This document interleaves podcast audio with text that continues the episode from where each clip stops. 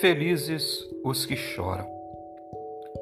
Quando suas palavras não traduzem sua súplica ou o tamanho de sua angústia, tente lágrimas. A lágrima derramada no lugar secreto tem grande valor diante de Deus. A Bíblia diz: o choro pode durar toda a noite, mas a alegria vem pela manhã. Lembre-se, existe um Deus no céu que te ama, não está zangado com você e tem um bom plano para a sua vida. E chorar não vai fazer mal, simplesmente vai dar a você o alívio que você precisa. Deus te ama, Deus está com você. Apenas creia.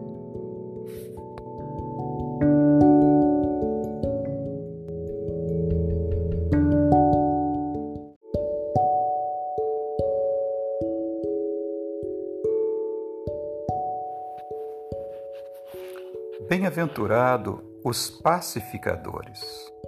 Paz é uma característica que simplesmente possuímos ou não.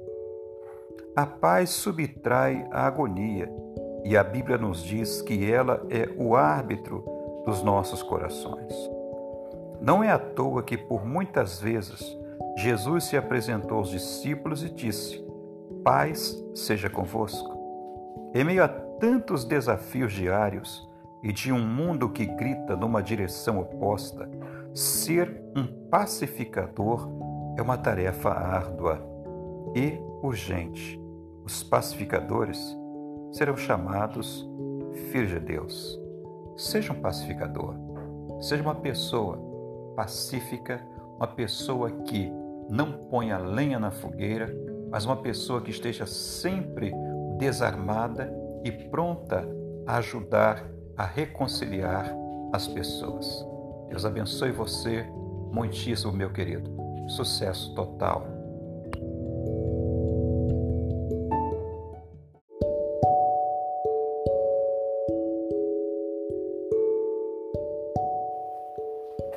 Bem-aventurados os misericordiosos.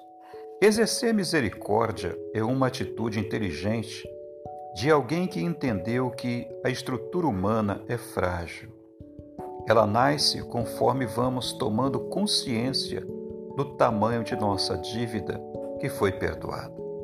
Quando nossa falha é colocada em perspectiva com o que somos chamados a fazer, que é perdoar, entendemos finalmente que a única resposta adequada é retribuir com misericórdia tudo aquilo que as pessoas fizeram e que nos causaram um dano.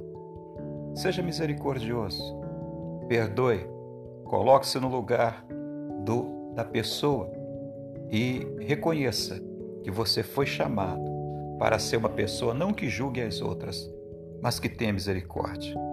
Deus ama você, Deus não está zangado com você, Deus tem um bom sucesso para a sua vida e Deus quer que você seja muito feliz. Lembre-se disso. Quer ser feliz? Haja com misericórdia a partir de hoje. Deus te abençoe.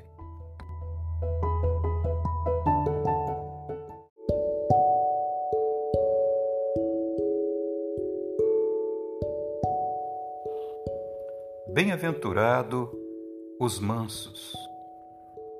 Mansidão é algo que poucas pessoas realmente têm nos dias em que nós vivemos hoje, não é verdade? Dias tão conturbados, dias em que as pessoas elas esqueceram a gentileza, esqueceram o desculpa, o obrigado, por favor. Mas manso é alguém que entendeu que sua agressividade e dureza não são armas válidas para o avanço de seus projetos. Então é importante que você entenda isso, que algumas pessoas querem ganhar tudo no grito, né? Na estupidez, na arrogância.